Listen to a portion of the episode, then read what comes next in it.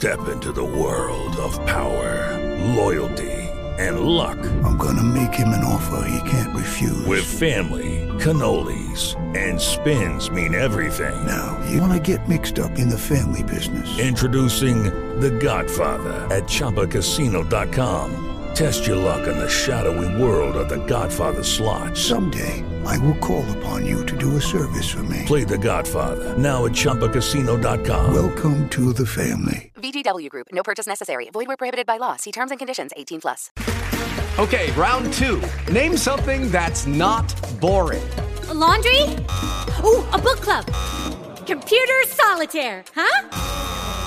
Ah, sorry. We were looking for Chumba Casino. That's right. ChumbaCasino.com has over 100 casino style games. Join today and play for free for your chance to redeem some serious prizes. ChumbaCasino.com. No purchase necessary. Void where prohibited by law. 18 plus terms and conditions apply. See website for details. El infierno es ciertamente un lugar de miedo, un lugar de dolor y sufrimiento. Allí los condenados están destinados al sufrimiento eterno. Pero según algunas tradiciones cristianas, las almas de los pecadores no están allí solas, están en compañía de las criaturas más siniestras, a las que convencionalmente se les llama demonios. Pero entre estos demonios se destacan siete de ellos. Serán conocidos como los siete príncipes del infierno. Estos demonios están relacionados con cada uno de los siete pecados capitales.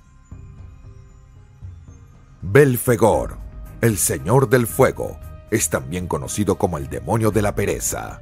Según algunas tradiciones, Belfegor fue una vez un poderoso arcángel llamado Bastiel. Pero cuando la rebelión de Lucifer estalló en el cielo, no se unió a los ángeles rebeldes, pero tampoco apoyó al ejército de ángeles del Señor.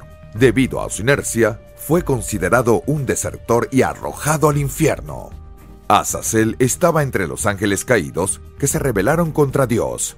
Al principio de los tiempos, Azazel tenía una relación carnal con las mujeres que vivían en la tierra. Los frutos de esta unión serían conocidos como Nefilim. Los descendientes de Azazel corrompieron la tierra y así fueron arrastrados por el diluvio de Dios. Azazel, que una vez fue un ángel, se convirtió en un archidemonio que representa el pecado de ira. Mamón era una de las muchas deidades precristianas. Llegó a ser considerado una figura diabólica, ya que estaba ligado al pecado de la codicia y la avaricia. Jesús condenó el culto al dinero, personificado en la figura de Mamón, porque el hombre no podía servir simultáneamente a Mamón y a Dios. Belcebú está vinculado a la figura de Baal, un antiguo dios semita de la fertilidad y Zebut, el dios de las moscas. Esta fusión dio origen a la figura de Belzebud, el demonio de las pestilencias. Se le considera como uno de los demonios más poderosos solo detrás de Lucifer. Su hambre insaciable lo convierte en un devorador implacable. Las plagas generadas por el diablo devoran todo lo que hay en su camino y por eso está atado al pecado de la gula. Asmodeo, uno de los demonios infernales más poderosos. Su origen se remonta al hombre más impuro que jamás haya existido, el rey de Sodoma, la ciudad del pecado.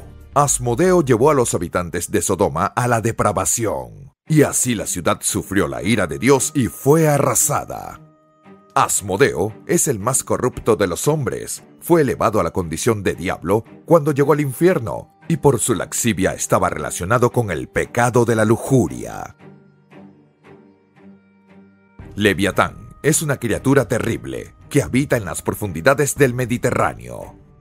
Su enorme poder despierta el miedo en los corazones de los hombres. La descripción de tal criatura se puede encontrar en el libro de Job, y este relato la describe como algo similar a un dragón acuático. El colosal demonio marino está relacionado con el pecado capital de la envidia.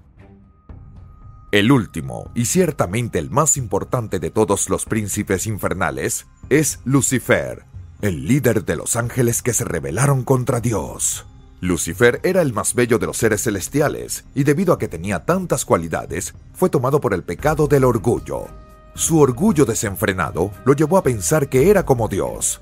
Por lo que lideró una rebelión contra su creador. Los demonios fueron derrotados por las fuerzas angelicales, lideradas por el arcángel Miguel, y los rebeldes fueron expulsados del cielo y arrojados al infierno.